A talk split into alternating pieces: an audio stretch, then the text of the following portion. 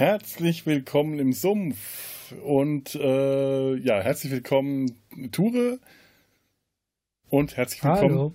Tobi. Einen wunderhübschen.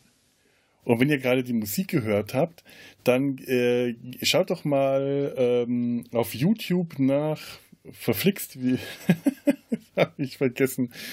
Tobi und ich, wir haben das Tanzbein geschwungen für einen Song von meiner Schwester, die für uns das äh, dieses äh, schöne Intro auch äh, schon seit Jahren spielt.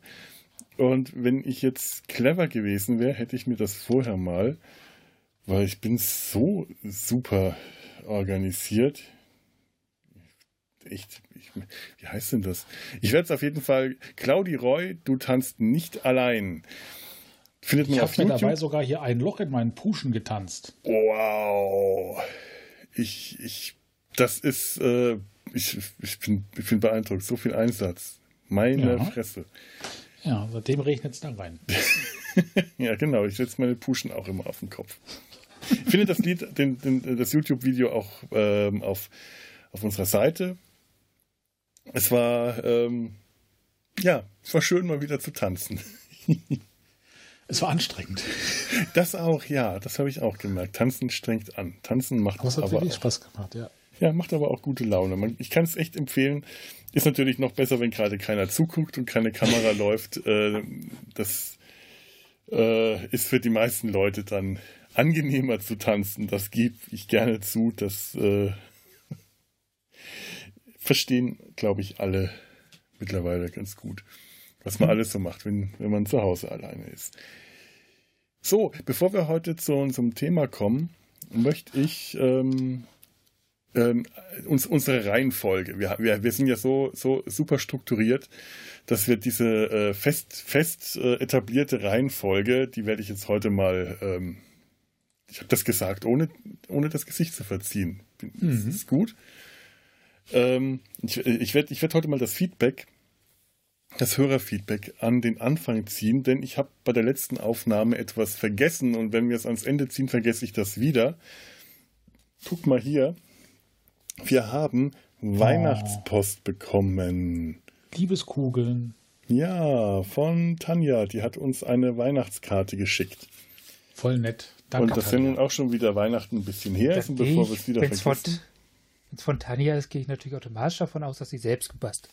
Das ist auch selbst gebastelt. Ja, Hm, das ist auch schön, diese weißen ähm, äh, Christbaumkugeln selber gemalt. Ich nehme an, ähm, vermutlich irgendwie ein Glasboden oder so mit Farbe. Ich hab, weiß gar nicht. Und schön gestempelt. Sieht, sieht nett aus. Schön auf Karton.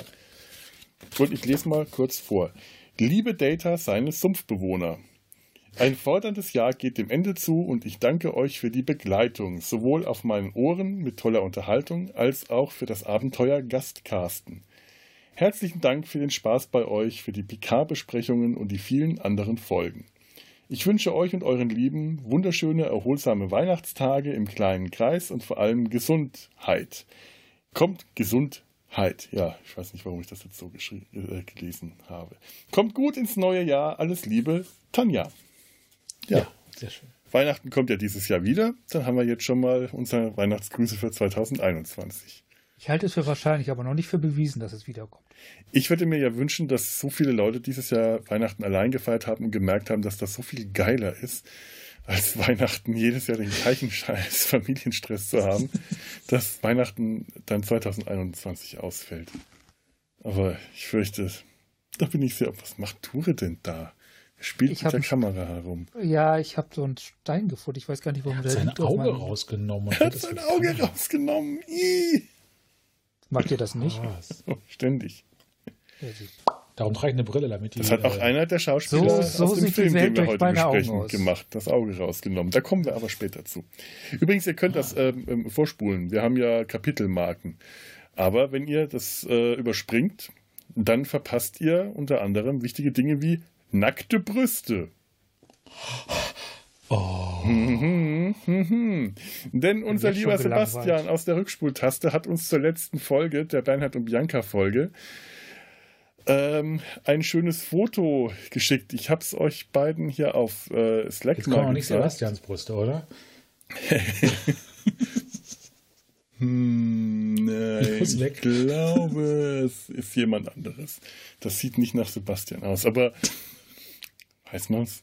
Er hat uns ein Foto, ein, ein Still aus Bernhard und Bianca geschickt.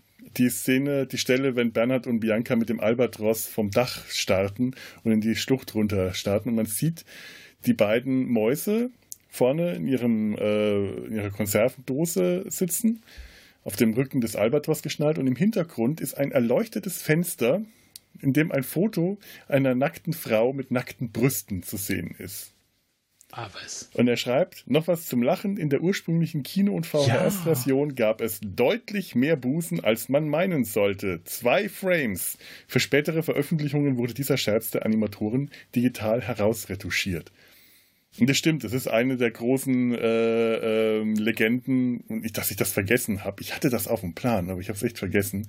Eine der großen äh, Legenden der Animatorenwelt, dass da die Trickfilmer zwei zwei Frames, also wirklich nur, wenn die Kamera ganz schnell dran vorbei rauscht, sieht man im Hintergrund diese zwei Frames, also eine äh,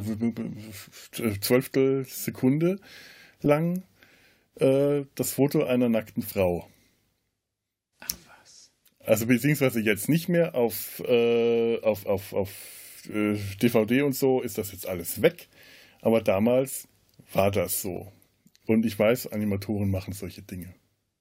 Das ist doch auch so eine Sache, äh, jetzt kommt eine kleine Abschweifung aus dem Film Fight Club, meine ich. Ähm, Ganz äh, genau. Wo der auch irgendwelche entweder pornografischen oder gewalttätigen Szenen in Kinderfilme reinschneidet und man die quasi nur so subjektiv mit. Ganz genau. So für ein Frame, wenn das ganz groß im, äh, also wenn, wenn du ein Frame rausschneidest, ein äh, Filmbild und dann groß das Bild von einem Penis oder irgendwas da reinschneidest, dann siehst du unterbewusst den Penis. Diese Brüste hast du nicht unterbewusst wahrgenommen, weil die so klein im Bild sind, dass du nur im Hintergrund einen kleinen äh, orangenen Fleck, nämlich dieses erleuchtete Fenster gesehen hast. Das konnte man auch auf der großen Leinwand in der Bewegung nicht sehen. Man sieht es auf dem äh, Stillfoto. Und das, ich, ich werde es nicht auf unsere Seite packen, weil Disney ist ein und wir wollen nicht verklagt werden, aber ihr findet das im Netz, wenn ihr nach den richtigen Worten googelt. Das heißt also, wenn ich jetzt in Pornofilmen einfach so Frames von Kleidungsstücken reinschneide, Voll subversiv, der Mann. Das ist gut. dann Ich glaube, du hast ein Projekt. Das, Ich, Verdammt, ich darf nicht lachen. Ich muss, ich, muss schon gleich das aufs Ganze Klo. kannst du dann 24, 24. Sekunde lang Mode nennen. ja, ganz genau. Ah. Ja, ähm, und da wir bei nackten Brüsten sind, wir wurden gerügt. Also ich wurde gerügt und ich rüge jetzt an euch weiter. Ähm, äh, ein, ein, eine, eine mündliche, ein, ein mündliches Hörerfeedback. Ich hab, war neulich kurz in, in, der, äh, in der Firma, schön auf, auf Abstand alles, äh, weil, ich was, weil ich was holen musste. Und dann habe ich draußen im Hof, auch schön auf Abstand, mal wieder eine der alten Zigarettenpausen äh, mitgemacht. Also es sind ja nicht mehr so viele in der Firma, nur noch ganz wenige.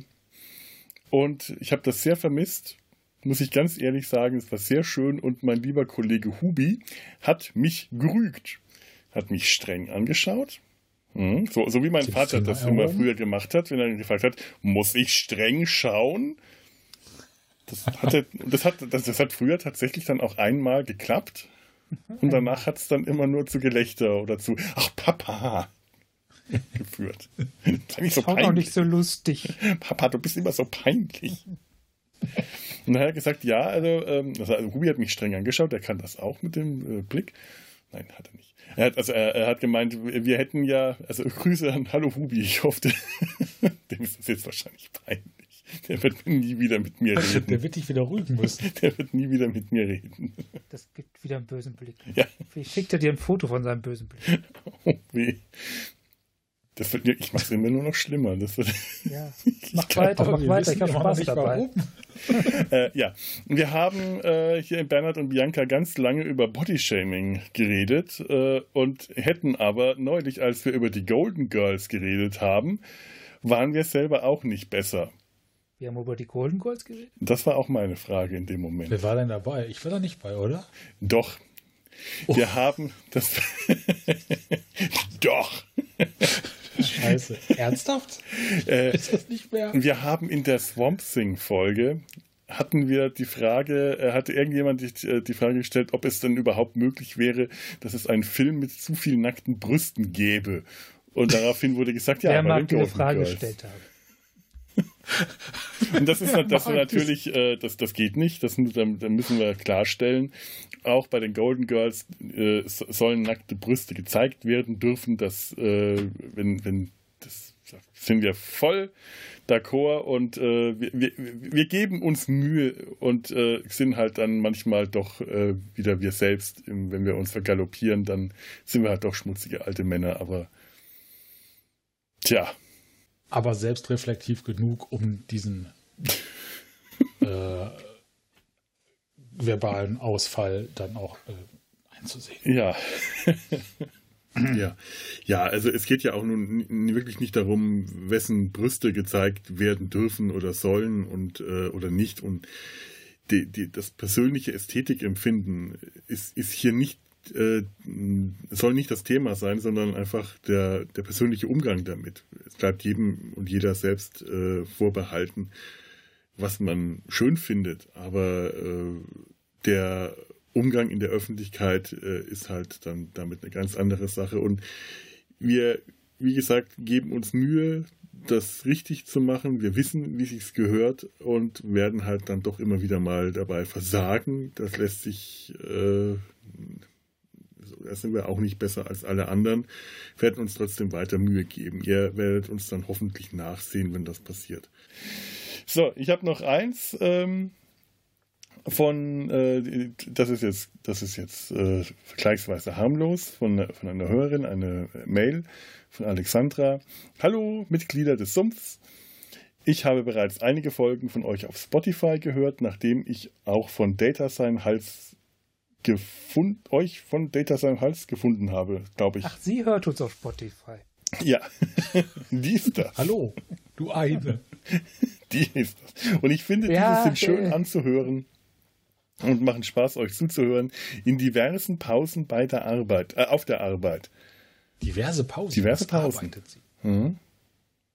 Nee, ich hoffe, ihr äh, das kriegt jetzt keinen Ärger, weil wir ja doch recht lange machen. Aber vielleicht waren es ja die äh, Adventskalender-Türchen, die haben manchmal so Pausenlänge gehabt.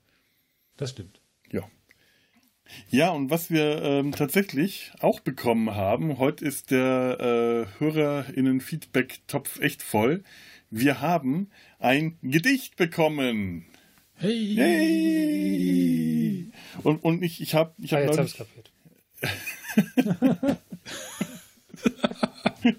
Übrigens äh, glaube Ja. ich, dass das kein Gewinnspiel gewesen hätte gewesen sein dürfen. Wir sagen jetzt einfach, dass es ein Ge Geschenk und Gegengeschenk war. Eine äh, liebe Hörerin hat uns ein Geschenk, Gedicht geschenkt und wir schenken ihr dafür diese zwei fantastischen DVDs, die ich jetzt schon irgendwas eingepackt habe, deswegen kann ich sie nicht hochhalten, aber das würdet ihr eh nicht sehen können. Swamp Thing und äh, Return of Swamp Thing plus, und das ist wohl das eigentlich Wichtige, beschämenderweise, eine Zeichnung von mir, die ich noch machen muss. Da hat sie sich etwas Star Trekiges gewünscht. Und äh, habe ich schon gesagt, wer das war? Nein? Nein. Nein, Almut. Almut, unsere Hey, Hörerin aus Almut. Würzburg. Tobi, du kennst Beste. jetzt schon drei Würzburger. Ich kenne drei Würzburger und zwei davon haben denselben Vornamen. Jetzt wollte ich gerade fragen, ob du noch eine zweite Almut kennst, aber ich kenne ja die Geschichte. Ich weiß, der zweite ist auch ein Felix. Ganz Vielleicht genau. ist Almut nur ein Tarnname. wer weiß, wer weiß. Das kann natürlich sein. Was kann ist, Felix, passieren? ist das ja der Nachname? Äh, Felix nee, nee, Felix. äh, äh, ist, Auch nicht, ne? äh, ist es wohl nicht. Äh, Almut ist die liebe, liebe Hörerin, die uns im, im Sommer schon die Lakritze geschenkt hat. Die, Die ich gegessen habe. die Tobi seitdem Von denen ich ja nichts abbekommen Schuldig dir Lakritz? Du kriegst von mir Lakritz. Magst du Lakritz? Äh, Ja, aber Ja. ich habe so schlechte Zähne. Ich muss aufpassen, was ich esse. Wenn du viel Lakritz äh, isst, sehen die auch ganz schlecht aus. So, so schwarz, weißt du? Ich habe ein bisschen Sorge, dass sie auseinanderfallen. Nicht, die habe ich auch. Ich lese mal, äh, um uns von unseren äh, Zahnängsten äh, abzulenken. lese ich mal die E-Mail und das Gedicht von Almut vor. Ein frohes neues Jahr. Eigentlich wollte ich äh, euch nicht schon wieder mit einer Mail belästigen. Wir bitten doch darum. Genau. Ja, echt. Es ist keine Stehen darauf Belästigung. belästigt zu Wir werden. stehen darauf belästigt zu werden, so ist es. Also Aber Fetisch. nun muss ich doch nochmal meinen Sumpf, äh, Mumpf zu eurem Gedichtaufruf dazugeben. Ehrlich gesagt habe ich das nur für dein Ich leg noch was drauf getan. Tja, so, so ist es halt. Film, Filmqualität, qualitativ hohe Filmkunst wird geschmäht, wird nicht geschätzt. Wir haben ja auch nicht gerade Werbung für den Film gemacht in der- Besprechung. Ich Ich, glaube, ich, das war der Fehler. möglich. Aber andererseits, äh, man kann den Film nicht äh, in einem äh, Streaming-Paket äh, anschauen, ohne zusätzlich noch irgendwo draufzahlen zu müssen. Und das wäre bei den Filmen, ehrlich gesagt, ähm, mir ist er mir zu teuer. Beziehungsweise das kann ich den Hörern nicht zumuten, für diese Filme noch irgendwie 3,99 Euro bei Amazon Prime zu bezahlen. Und so haben wir jetzt zumindest eine Hörerin, die sich diese Filme anschauen kann und weiß, worüber wir da geredet haben. Das ist doch mal Dienst an der, an der Hörerschaft. Und melde mich schon mal als Kandidatin für das nächste Gedicht an für eine Original-Ture-Zeichnung. Oh. Ach. Hm. Ja. Was gibt's, fürchte ich nicht. Das ist der Vorteil, ich kann nichts. Von mir will Ich keiner muss jetzt sämtliche Illusionen einreißen. Ich produziere kein Original. Ich drücke Ja. mir die Daumen. Haha. Ja, haha ist gut, weil die die einzige Einsendung. Da gewinnt man dann automatisch. Ja. Almut. Äh, viele Grüße aus der alten Dorfkirche Almut. So. Also nun denn, frei nach Goethe. So, und ich werde rezitieren. Ich ging im Sumpf so vor mich hin und nichts zu suchen, das war mein Sinn. Und doch ich fand in diesem Sumpf den schönsten aller Seiten Strumpf, Trepper Johns Zigarrenstumpf und welch Triumph, den einzig akzeptablen Phänoreim, den klipprig grünen Dingensschlumpf. Das ist ausgezeichnet. Applaus. Fantastisch, oder? Ich, ich könnte ja natürlich noch eine Seite aus meinem Skizzenbuch dazulegen. Das wäre Hm. original. Ja. Ja. Ähm, Almut, wenn du das willst, Ja. dann, äh, dann schreib uns das. Dann werde ich das an Ture weiterleiten, dann schickt ihr dir das noch. Ja. Und ja, Ich könnte ansonsten noch eine handgefertigte, spinnenartige Klamotte. ach, jetzt sehe ich das erst, was das ist. Sieht, sieht ein bisschen aus wie so ein Möbelstück aus Beetlejuice. Das, das stimmt sogar, wenn man das so hinstellt. Ja. Ne? Ja. Es ist aber tatsächlich eigentlich so, so Kabelbinderzeug. Und äh, ich habe irgendwie aber es ist ein Kunstwerk. Von Langeweile. Es ist ein Das Kunstwerk. ich Und ich, ich sehe, das ist, sollte so eine Art Spinne darstellen. Ich, so- Ich hätte es für eine Ameise gehalten. Ja, es ist eigentlich auch eine Ameise ursprünglich gewesen, aber es hat mittlerweile acht Beine. Eins, zwei, drei, vier. Also von Ah. daher wäre es effektiv. Oder sie hat so sechs Beine und drei, also da, äh, zwei, drei Beinpaare und so ganz viele Kreise. Das ist gibt.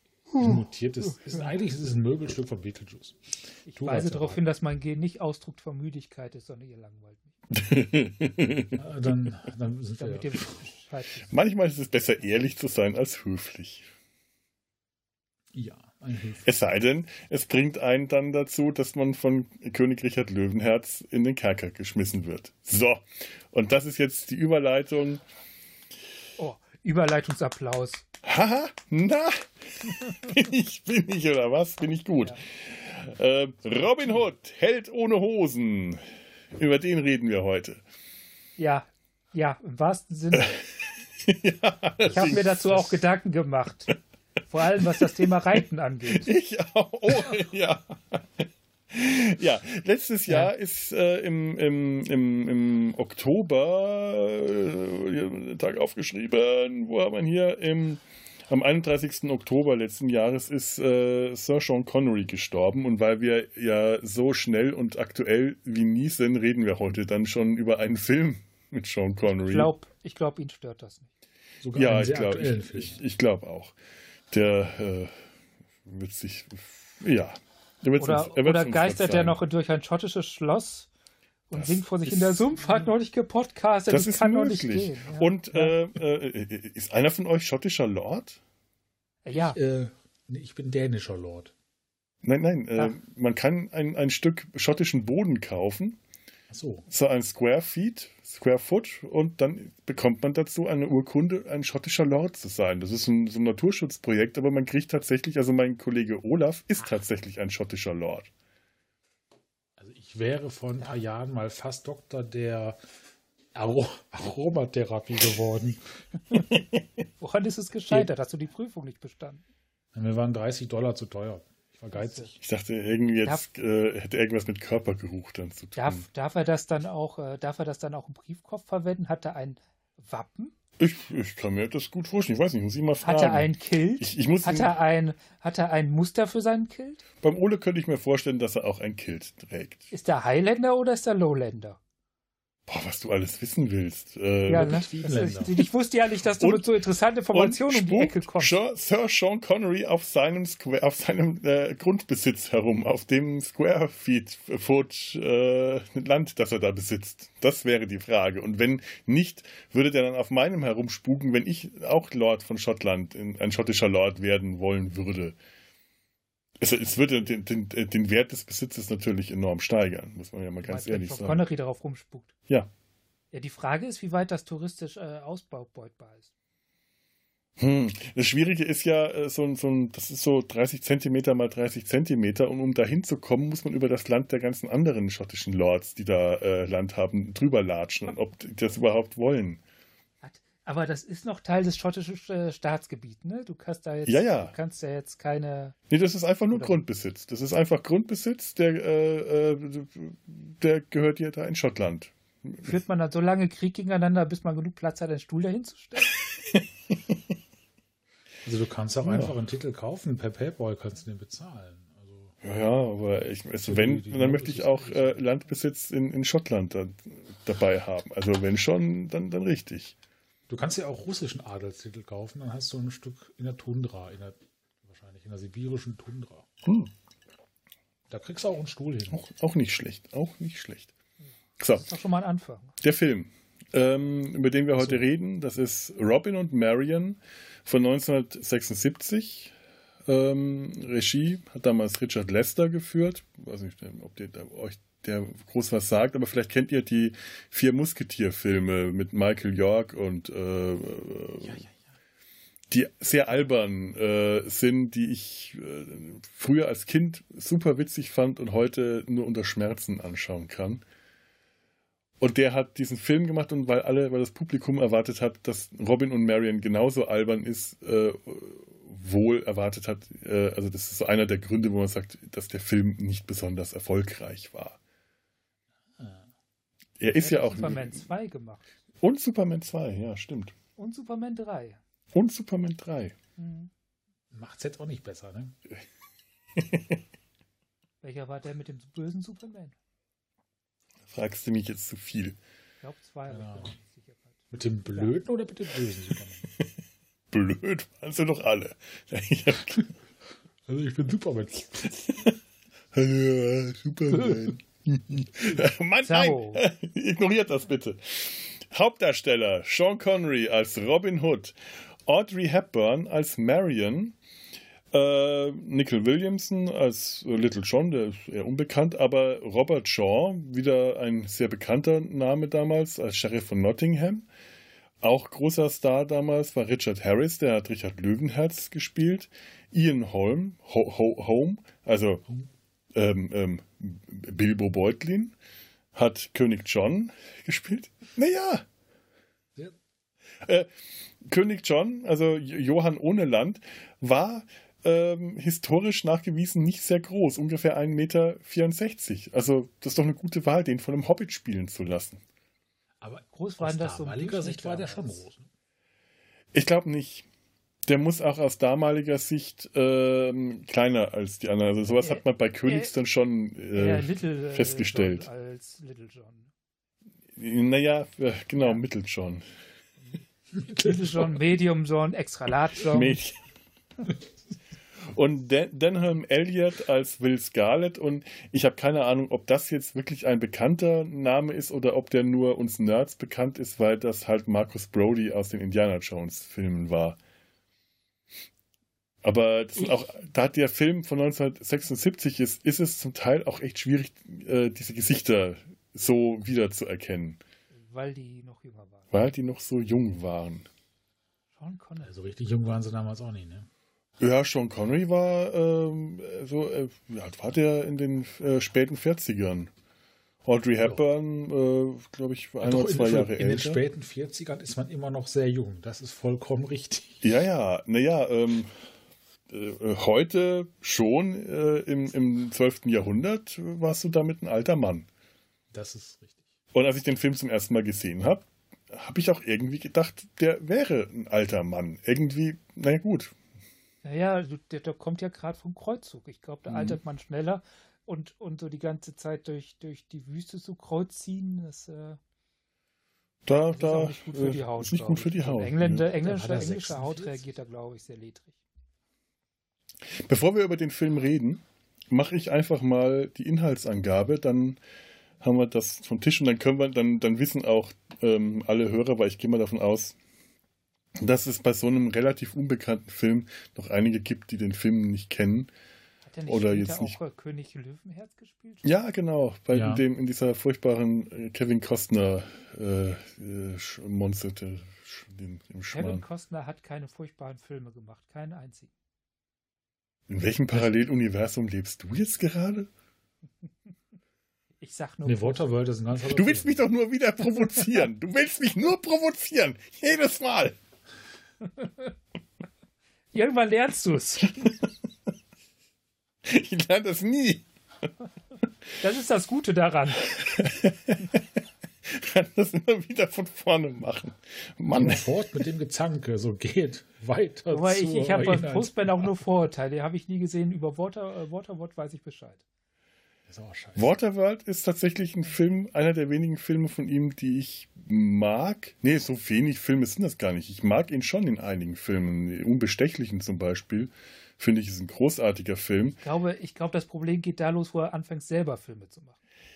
Es ist auch immer so ein bisschen, ich ja. kann die Filme mögen, aber ich muss nicht immer unbedingt äh, Kevin Costner darin mögen. Kevin Costner hat, glaube ich, einfach nur den falschen Cutter gehabt. Das ist auch möglich. Ja, das ist, es geht schon los mit wer mit dem Wolf tanzt. Er kann kein Ende filmen. Dieser Mensch findet kein Ende mit seinen Filmen. Der hat die drei Stunden Filme, ich weiß auch nicht, sie erfunden hat, aber er hat sie standardisiert für sich. Ja, da ist wohl was dran. Naja, äh, Kevin Costner kommt äh, jetzt heute in dem Film zumindest nicht vor. Vielleicht wird er aber nochmal Thema heute. Wer weiß. Ich jetzt fange jetzt mal mit dem Inhalt an.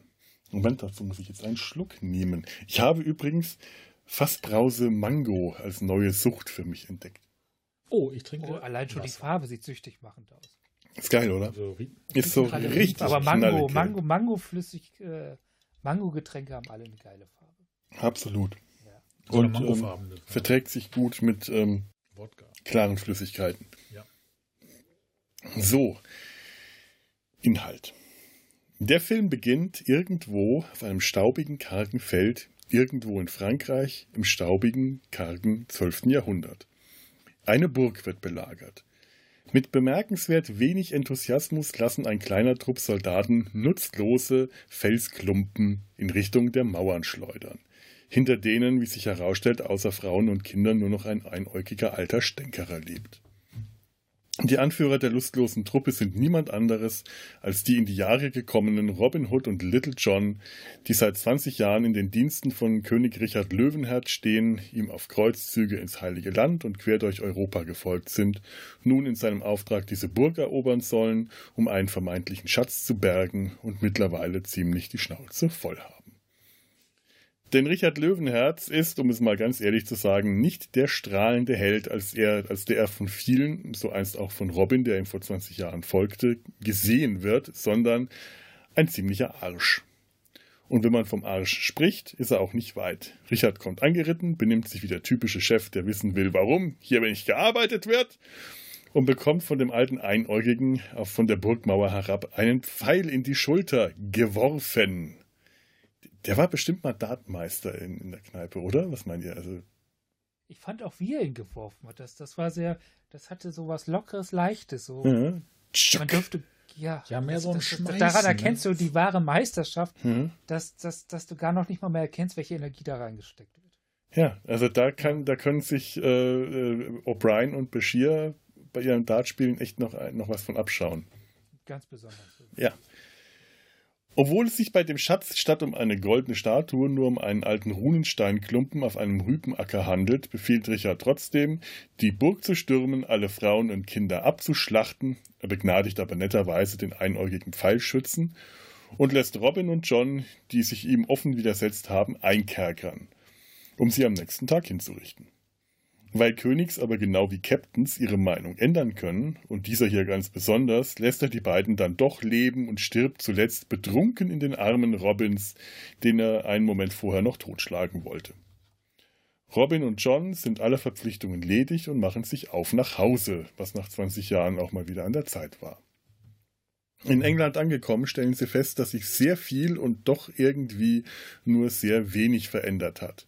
Richards Bruder, Br Bruder, ich muss mir merken, ob ich hier Richard oder Richard Bruder. sagen will.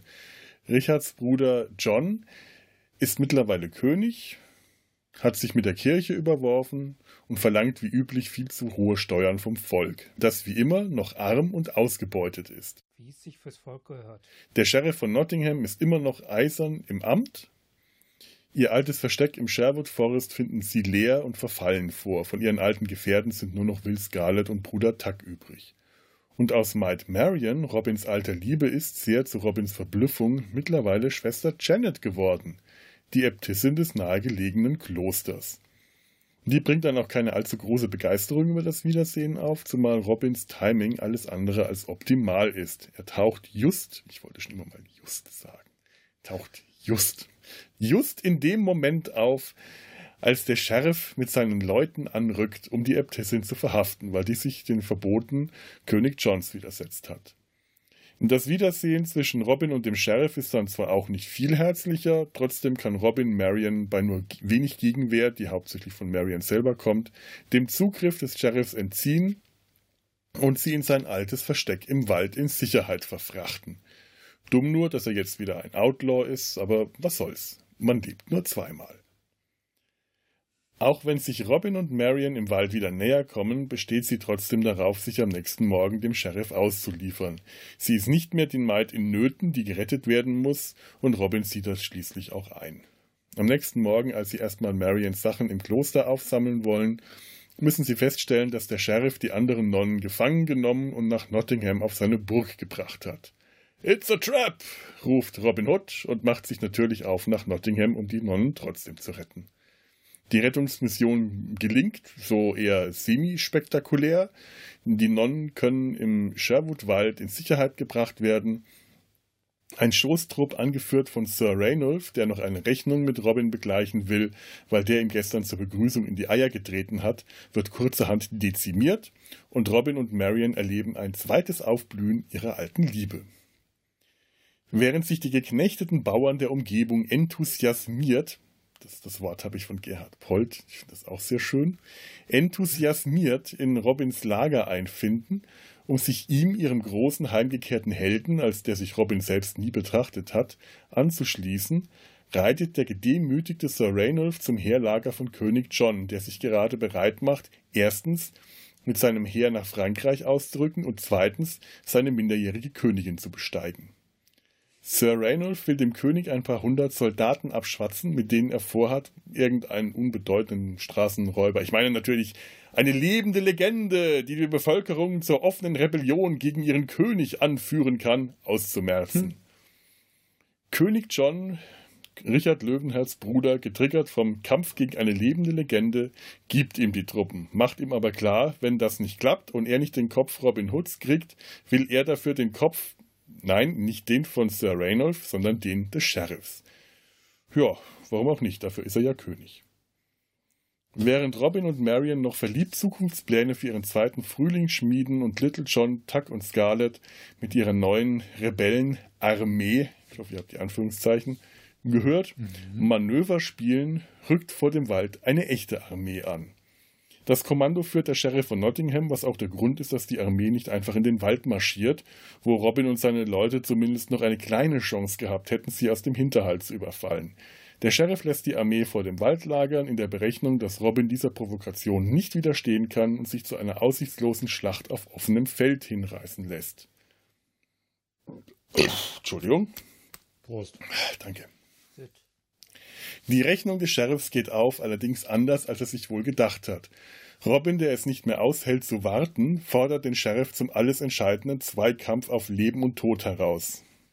Und der Sheriff, der seinerseits mit Robin noch eine sehr viel älter und tiefer sitzendere Rechnung offen hat, kann seinerseits nicht widerstehen und nimmt die Herausforderung an. Der Zweikampf wird brutal, blutig und so unelegant, dass Douglas Fairbanks und Errol Flynn in ihren Gräbern wild umeinander rotieren. Und schließlich gelingt es Robin Hood, den Sheriff von Nottingham zu töten. Doch zu welchem Preis? Er selbst ist schwer verletzt und Sir Raynolf denkt überhaupt nicht daran, sich an das Wort zu halten, das der Sheriff gegeben hat. Während die Soldaten den Haufen verängstigter Rebellen in den Wald hetzen, wahrscheinlich auch in den Tod hetzen, bringen Marion und John den blutenden und delirierenden Robin ins nahegelegene Kloster, wo Marion ihn mit Kräutern und Medizin gesund pflegen soll. Tatsächlich hat sie aber andere Pläne. Sie, sie verabreicht ihm einen Trank, nicht ohne selbst vorher davon einen kräftigen Schluck genommen zu haben, und während Robin nach der raschen, schmerzlindernden Wirkung der Medizin noch von großen kommenden Tagen und Heldentaten prahlt, muss er erkennen, zuerst laut und entsetzt, dann mit sanftem, liebevollen Einsehen, das war keine Medizin, das war Gift. Marian hätte es nicht ausgehalten, ihn wieder zu verlieren und hat für sie beide den schmerzlosen Freitod gewählt. John, der durch die Rufe Robins in die Kammer stürmt, kommt zu spät. Er kann nichts mehr tun, als sich von Robin zu verabschieden und ihm seinen Bogen zu reichen. Durchs Fenster schießt Robin Hood seinen letzten Pfeil ab. Dort, wo er landet, soll John ihn und Marion dicht beieinander begraben. Ende. Ja. Ja. Tragisch. Ja, das Ende äh, nimmt mich auch immer, immer sehr mit. So oft ich den Ja, Film jetzt gesehen Kam habe. sehr unerwartet. Ja, schon irgendwie. Aber äh, so vieles an dem Film. Aber Ist ich unerwartet. Nicht, ob ich das, das gut finde. Aber das ist ein anderes Thema. Na, ich finde das, glaube ich, konsequent. Doch. Ja. Ich finde das gut. Ich, ich weiß tatsächlich auch nicht, ob ich das Ende so gut finde. Es ist auf jeden Fall kein typisches äh, Hollywood Happy End. ja, gut, das ist ja schon mal gut. Von den typischen Hollywood Happy Ends gibt es schon äh, genug. Aber letztendlich waren alle drei Protagonisten, die ja diese ganze Saga ausmachen, äh, König Richard, also hier der Löwenherz, der Sheriff, waren ja schon tot. Und gegen wen soll dann oder wer soll dann die neue Nemesis von Robin Hood sein? Naja, Staubfähig König Richard war ja nicht die. Nemesis, sondern eigentlich in der Robin Hood Saga sein großer Held. Nee, nee, das war nicht seine Nemesis, das war ja, genau. Aber das war ja trotzdem einer der, der Und König John, äh, ehemals Prinz John, der in vielen anderen Robin Hood-Geschichten die, die große Gegenfigur zu Robin Hood dargestellt hat, ähm, der lebt ja noch. Ich habe das auch gar nicht unbedingt so verstanden, dass die Hauptmotivation war, dass sie Angst hatte, ihn zu verlieren. Sondern auch, dass, dass die Angst hat, dass er halt ewig so weitermacht, aber kein wirkliches Ziel mehr hat. Also, dass er gerade dabei ist, sich selbst zu verlieren. Verstehst du, wie ich das meine? Hm. Das, das war, fand ich auch einen großen Anteil, dieses, dieses, dass, dass er eigentlich so ein bisschen hin und her gerissen war zwischen, zwischen will ich das eigentlich noch und ja und nein. Und also, der war schon dabei, sich selbst zu verlieren im, im Film. Eindeutig, ja. Das hat Ja. man auch sehr gut gemerkt. dass dieses ständige, ich weiß nicht genau, wo ich hingehöre, äh, wo, was mache ich hier eigentlich. Das er schon am Anfang hatte, als er da äh, im, im, äh, auf dem Feld vor diesem, dem Schloss stehen, vor der Burg und sich so, so überhaupt nicht richtig dahin gehören und so lustlos sind und dann im Kerker darüber reden, was machen wir hier eigentlich? Äh, macht das überhaupt Sinn, dass wir hier sind?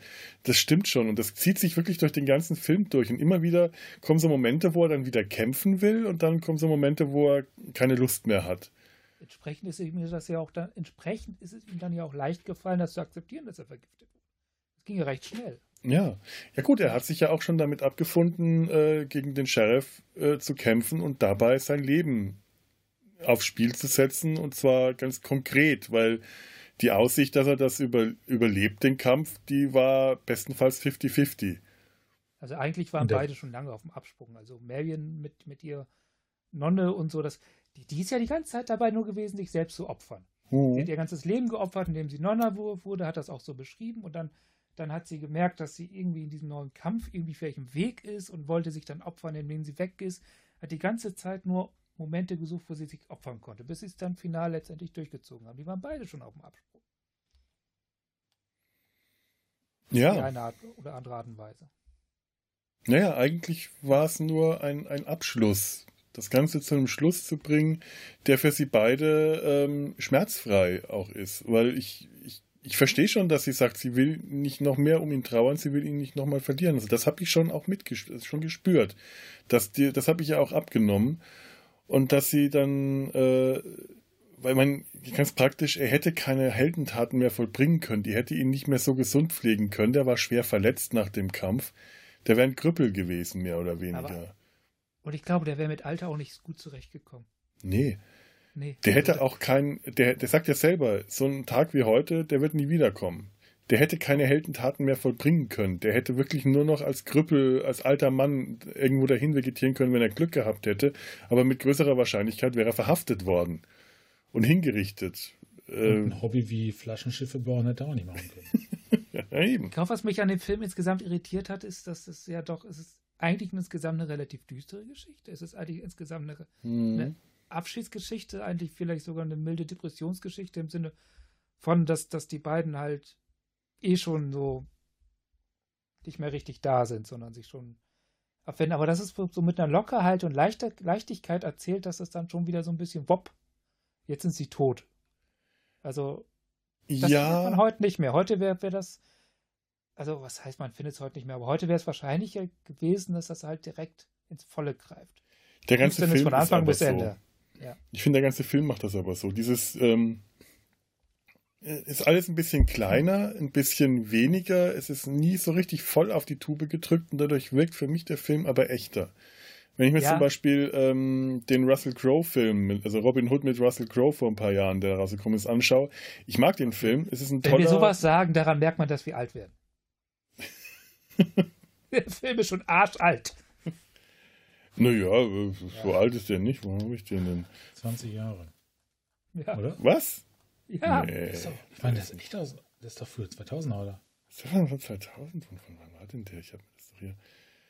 Nein, nein, nein, der ist gerade mal elf Jahre, 2010. Aber wenn er nur elf ist, ist er. Dann ist Hallo, ja, ist, kann man immer, da kann man immer gut, noch da, da, also nee, da, da, da ein paar Jahre, na gut, da, da sind wir. Ich kenne Zehnjährige, die sind jünger. Ja, da fällt mir nichts mehr zu ein. Ah! Oh Mann, ey. Übrigens, ähm, ähm, bevor ich gerade, äh, das wollte ich gerade noch sagen, die, ähm, die, die, die, äh, die Geschichte mit, mit, der, mit, mit, mit Marion als Äbtin, die ihn vergiftet, das gibt tatsächlich eine äh, bestehende Robin Hood-Sage. Der Tod von Robin Hood in diesem ganzen Sagen, Mythos und Balladen und diesem ganzen Konglomerat aus verschiedenen Versionen. Robin Hood ist also ein, ein, ein riesiger äh, Geschichtenschatz, so ab dem, tatsächlich auch so ab dem 12. Jahrhundert, so ab dem 15. Jahrhundert tauchten die ersten Balladen auf, aber ab dem 12. Jahrhundert gibt es diese Figur. Und das ist immer weiter gewachsen, es kam immer mehr dazu. Also es gibt den Namen, aber, aber ob sie. Egal, erzähl weiter. Äh, kann ich gleich ja. noch was zu sagen, ja. ja. Mhm. Ähm, und der Tod von Robin Hood ist in der äh, Robin Hood-Saga durch die Äbtissin der Abtei Kirkles geschehen. Durch eine Äbtissin, mit der Robin, glaube ich, verwandt äh, war und während eines Aderlasses hat sie ihn vergiftet.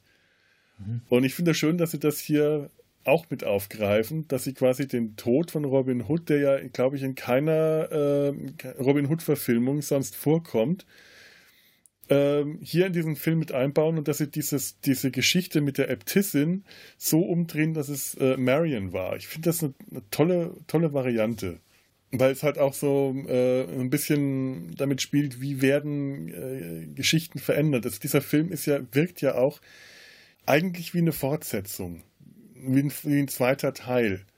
Ja, es ist der alte Robin Hood. Ich habe relativ lange gebraucht, um das zu kapieren. ich, ich habe mich erst oh. so ein bisschen gewundert über Richard Löwenherz, der irgendwie so vollkommen anders war und, und mhm. habe nicht verstanden, wo das spielt, bis ich dann, glaube ich, so, als er dann nach England zurückkam, da habe ich angefangen zu verstehen, dass es der alte Robin Hood ist. Ah. Ja. Also du bist jetzt, äh, also es ist nicht, ähm, es ist ja zum Beispiel bei so bei dem Russell Crowe Film, der fängt ja äh, damit äh, an, im, im, im Kreuzzug, ganz ähnlich. Äh, da ist Robin in den Diensten von Richard Löwenherz, nur äh, bei Russell Crowe ist es äh, ist er ein einfacher Bogenschütze, heißt auch nicht, es ist so äh, Robin Longstride und gibt sich dann als der als Robert Loxley aus und wird dann für Robert Loxley gehalten und dann kommt eine ganz große Geschichte, dieses, dieses Pseudo-Historiendrama, die Magna Carta, die äh, König John und so weiter. Und aller, mhm. in der allerletzten Szene wird, wird er dann tatsächlich erst zu Robin Hood. Also das ist so ein Film, den ich als Pseudo-Historienfilm, weil historisch ist an dem Film so gut wie nichts.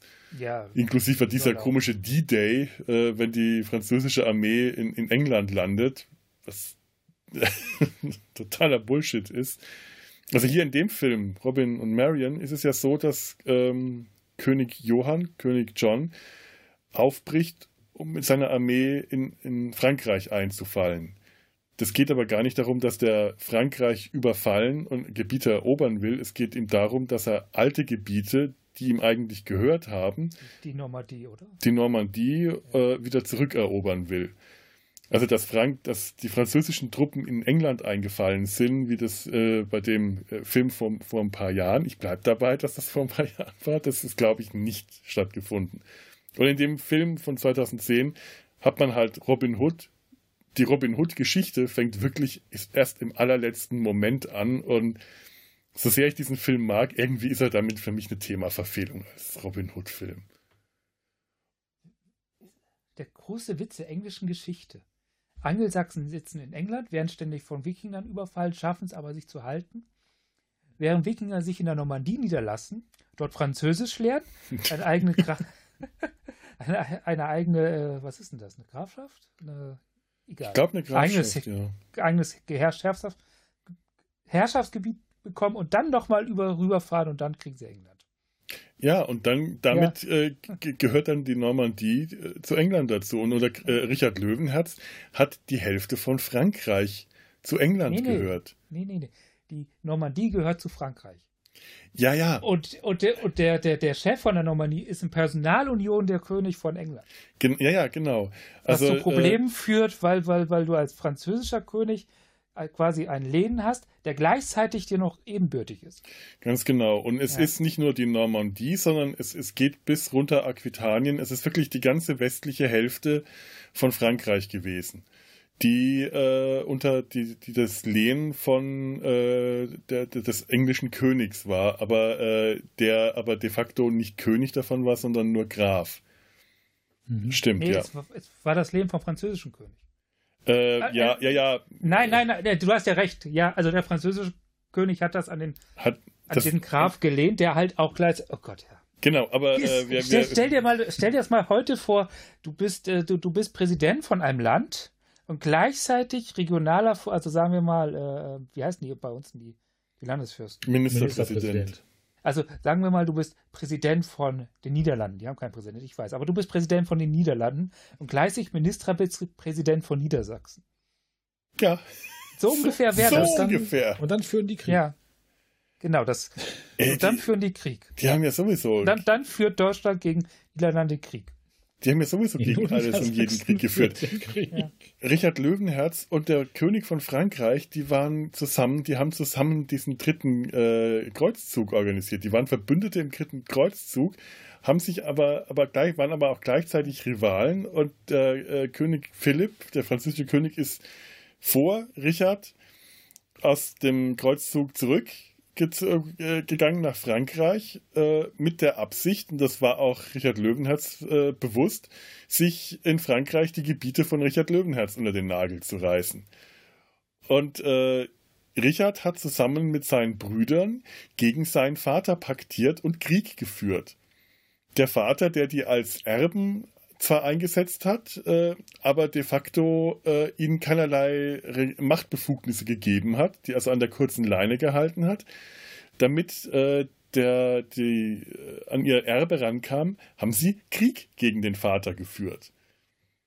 Und es soll, soll, noch irgendjemand sagen, dass Politik heutzutage kompliziert wird. Ja, und das war damals tatsächlich sogar eher normal. Also wenn hier ähm, Richard äh, am Ende sagt, mein Vater hat mich gehasst, ich habe ihn umgebracht, auf dem Totenbett hat er mich noch verflucht.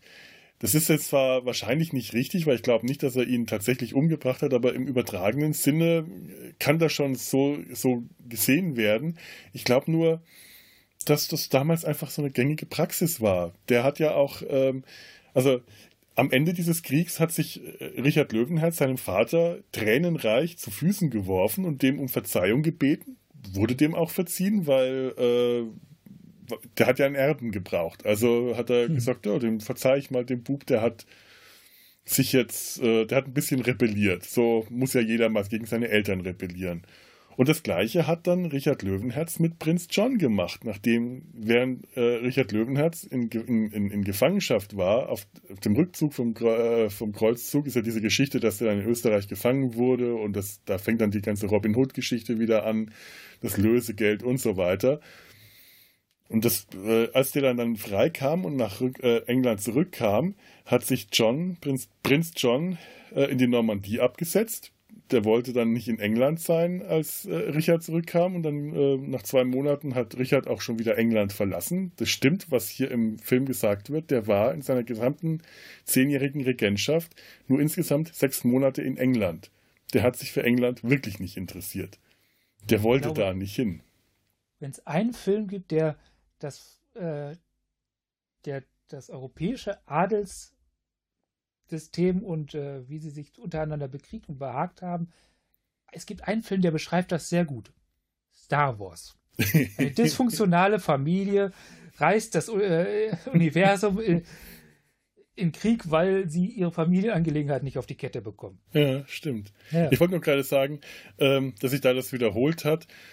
Äh, John hat sich ihm zu Füße geworfen, große Versöhnung. Und Richard hat John dann tatsächlich als Erben eingesetzt. Und der war dann nach ihm auch König. Und zwar, ich glaube, 15 oder 16 Jahre. Und während Richard Löwenherz halt als der große König galt, obwohl der äh, erwiesenermaßen tatsächlich ein ziemlicher Arsch war, aber halt ein großartiger Feldherr und wagemutig und immer in vorderster Front gekämpft hat und äh, tollkühn und was nicht alles war, hat äh, John halt den Ruf weggehabt, ein, ein militärischer Versager zu sein und ein schlechter König, weil sich die Barone und Grafen gegen ihn aufgelehnt haben und ihn gezwungen haben, die Magna Carta zu unterzeichnen, so der Grundstein eigentlich für eine Verfassung, aber damals hauptsächlich für die Lords die Zusicherung, dass die ihre Rechte gewahrt haben, also sie ihre eigenen Schäfchen ins Trockene bringen konnten. Eine Art Verfassungskrümel. Ja. Hm. ja. Und äh, äh, wo wollte ich denn jetzt hin?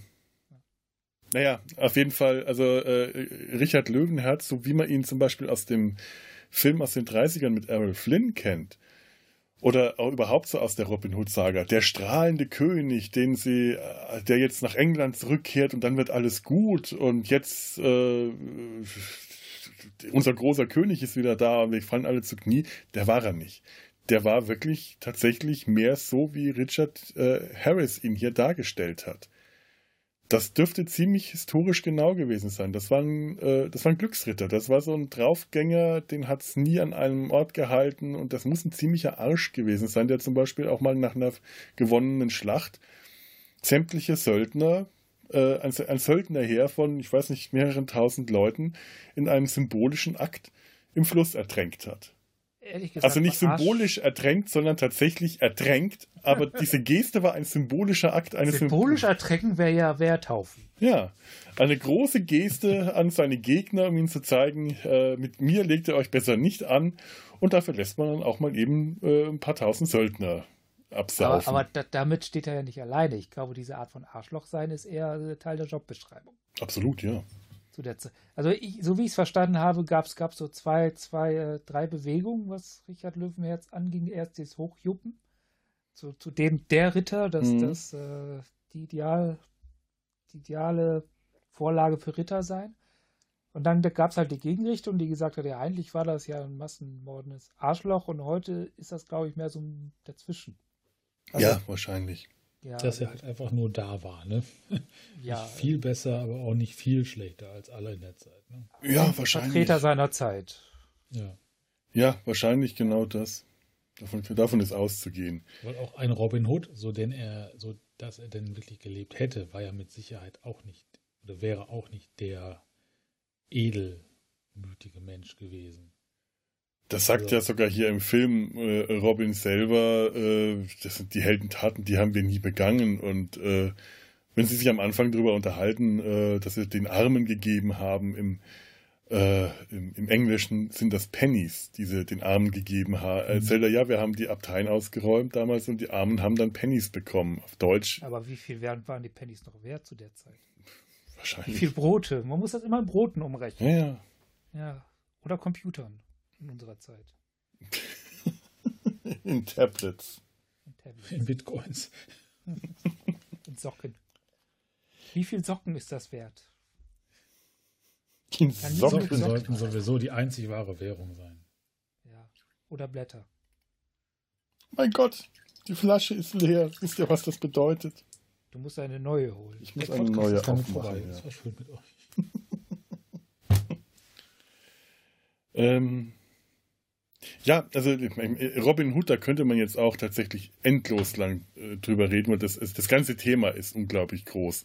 Es ist ja auch unglaublich alt. Er hat ja, ja. meintest du, ja, 15. Jahrhundert ging das so strukturiert los das sind ja knappe 500 Jahre mal äh, Story entwickelt. Ja.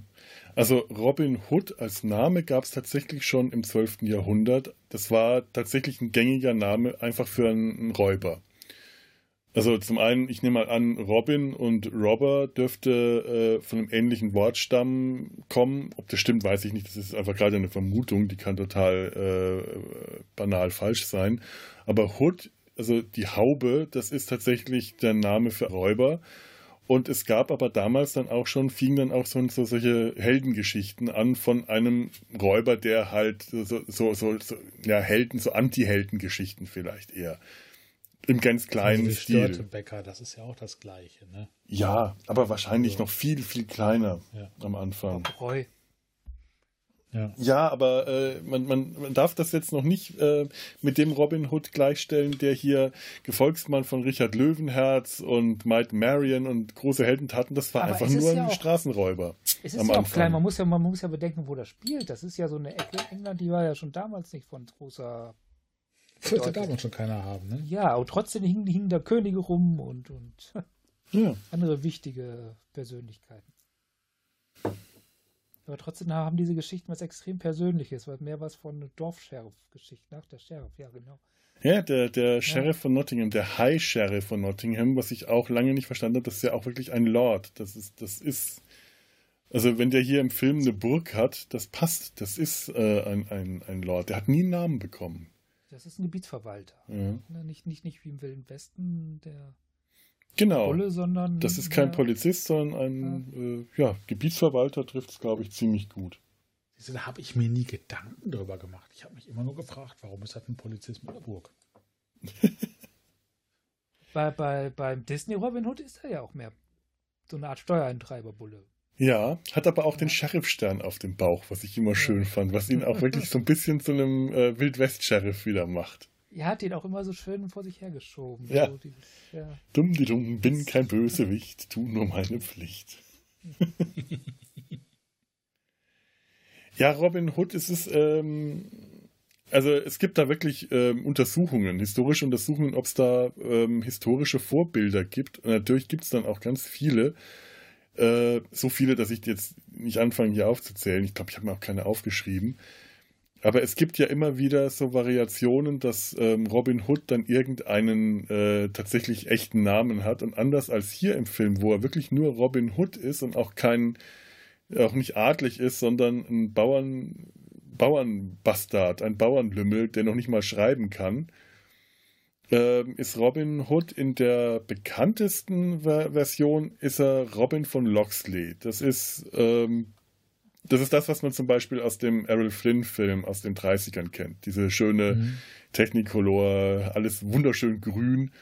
Wahrscheinlich das, der grünste Robin Hood äh, vor aller Zeiten. Der ist so. Ich habe den Film neulich auch wieder angeschaut. Das war der erste Robin Hood-Film, den ich als Kind gesehen habe. Und das den von Brooks oder den äh, Helden Strumpfhosen oder mit Errol Flynn? äh, Errol Flynn habe ich gesehen. Den, den Mel Brooks, den, der, äh, den habe ich so. Äh, nee, der, der, der, der mit dem komme ich nicht wirklich klar.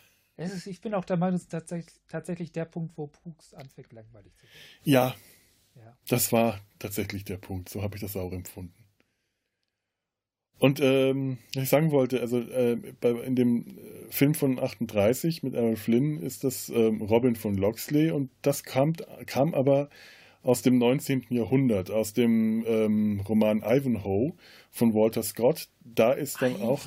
Ja, genau. Kennt ihr den Film noch? Ivanhoe, ja. der schwarze Ritter?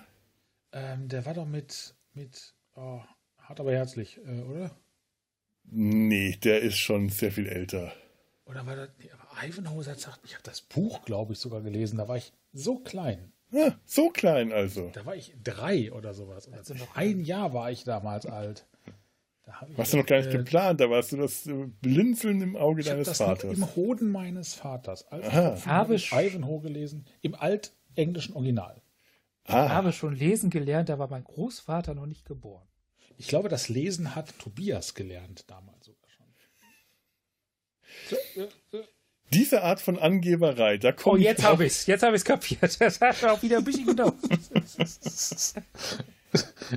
ähm, ich mache jetzt hier mal einen kurzen Schwenker, weil wir ja angeblich äh, ein, äh, ursprünglich mal ein, ein Mesh-Podcast waren. Diese Lüge halten wir immer noch aufrecht.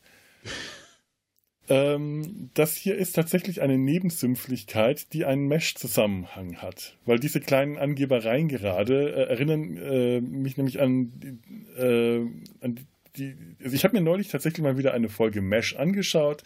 Mit großer Pause hat mir das dann auch wieder Spaß gemacht, obwohl es sich mir zum, zuletzt wirklich etwas zu den Ohren rauskam. Das lag aber auch einfach, dass wir so viele Folgen besprochen hatten und das dann irgendwie nicht so gut war. Aber ich habe es mir leider nicht aufgeschrieben. Warum habe ich mir nicht aufgeschrieben, welche Folge das ist? Doch, ich habe es mir hier bei Audrey Hepburn aufgeschrieben. Audrey Hepburn hatte nämlich ein Date mit Major Winchester. Beziehungsweise ja. Major Winchester, Charles Emerson Winchester III., hatte ein Date mit Audrey Hepburn. In der Folge äh, Major äh, Topper, irgendwo sechste Staffel, äh, versuchen äh, Hawkeye, BJ und äh, Winchester sich gegenseitig zu übertrumpfen mit Angebereigeschichten. Erst so mit, mit so OP-Geschichten, wer schon die besseren Operationen und wer was gemacht hat und dann mit Trinkgeschichten und dann am Schluss mit wer die schönste Frau, äh, mit der schönsten Frau ausgegangen ist. Hawkeye mit einer Schönheitskönigin, BJ mit äh, dem Body-Double irgendeiner Schauspielerin und Winchester äh, ist tatsächlich, äh, sagt, kann erzählen, er ist mit Audrey Hepburn ausgegangen. Und mhm. sie, ja klar, Audrey Hepburn, ja, ja, natürlich.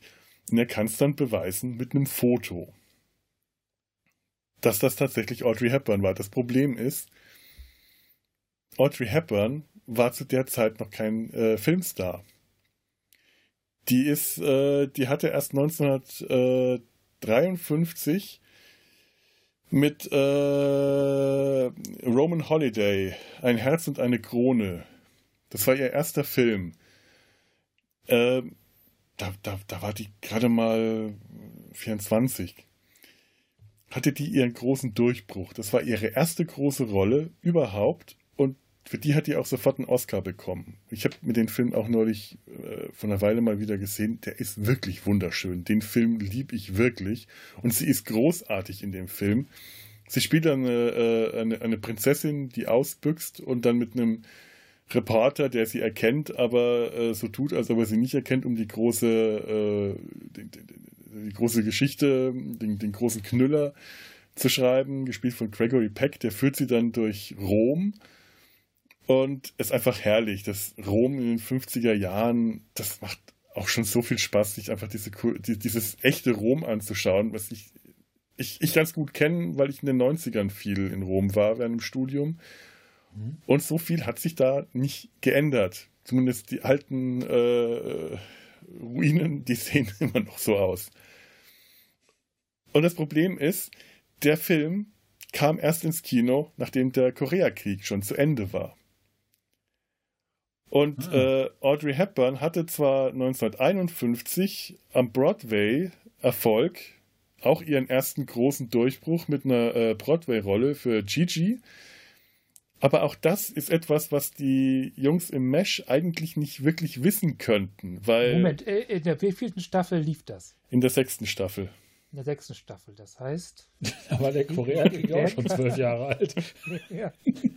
Also, wenn es nach November, habe ich äh, geschaut, äh, nach November 1951 spielt, dann könnten die das zumindest irgendwie aus den Zeitungen gelesen haben, weil die ja alles lesen, was aus der Heimat kommt. Also dürften, äh, könnte ihnen der Name Audrey Hepburn ein Begriff sein und wissen, das ist die große äh, neue Broadway-Superschauspielerin. Äh, und es kann natürlich sein, dass äh, Winchester ein Date mit ihr hatte, bevor die berühmt wurde und er sagt, ich habe noch nie einen ihrer Filme gesehen, was dann kein besonders aussagekräftiges Statement war, weil sie vorher einfach nicht besonders viele Filme, nur so ein paar kleine englische äh, Filme, die hat vorher in keinen großen Film mitgespielt. Also es, es passt nicht ganz. Aber es ist trotzdem schön. Ich finde es schön, dass äh, Winchester und Audrey Hepburn mal was hatten und der sich dann wahrscheinlich jedes, äh, äh, jedes Mal in einer ihrer Filme ins Kino kam, sich geärgert hat, dass er äh, da nicht dran geblieben ist. Winchester hatte später auch was mit Laxana Treu, dem traue ich alles, alles zu. Das stimmt. Ja. Das ist richtig. Aber was ich nicht verstehe, die Einleitung zu diesem kleinen Exkurs ging ja um diese kleinen Angebereien. Wer von uns hat denn hier angegeben mit irgendwas? Das habe ich jetzt auch schon wieder längst vergessen und weiß das gar war nicht. doch alles die Wahrheit. Das war natürlich die Wahrheit, ja. Ja, Winchester hat ja auch die Wahrheit gesprochen. Eigentlich war es sogar Tiefstapelei. Natürlich, natürlich, natürlich. Natürlich, ganz genau.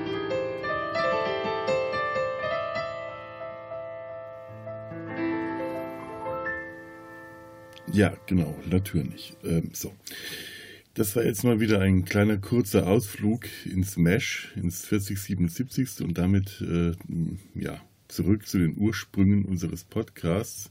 Bevor wir davon jetzt allerdings wieder zu unserem Thema Robin Hood oder Robin und Marion, je nachdem, zurückkommen, mache ich hier einen kleinen Cut, denn das Thema, die Folge ist lang geworden und äh, hier wäre jetzt eine gute Stelle, um eine kleine Verschnaufpause einzulegen. Den, den, zweiten Teil unserer Folge könnt ihr dann wie immer auch hier in der, in der Visionsmediathek hören. Ich freue mich, dass ihr bislang bis, bis hier schon dabei geblieben seid und äh, verabschiede mich erstmal von euch. Tschüss.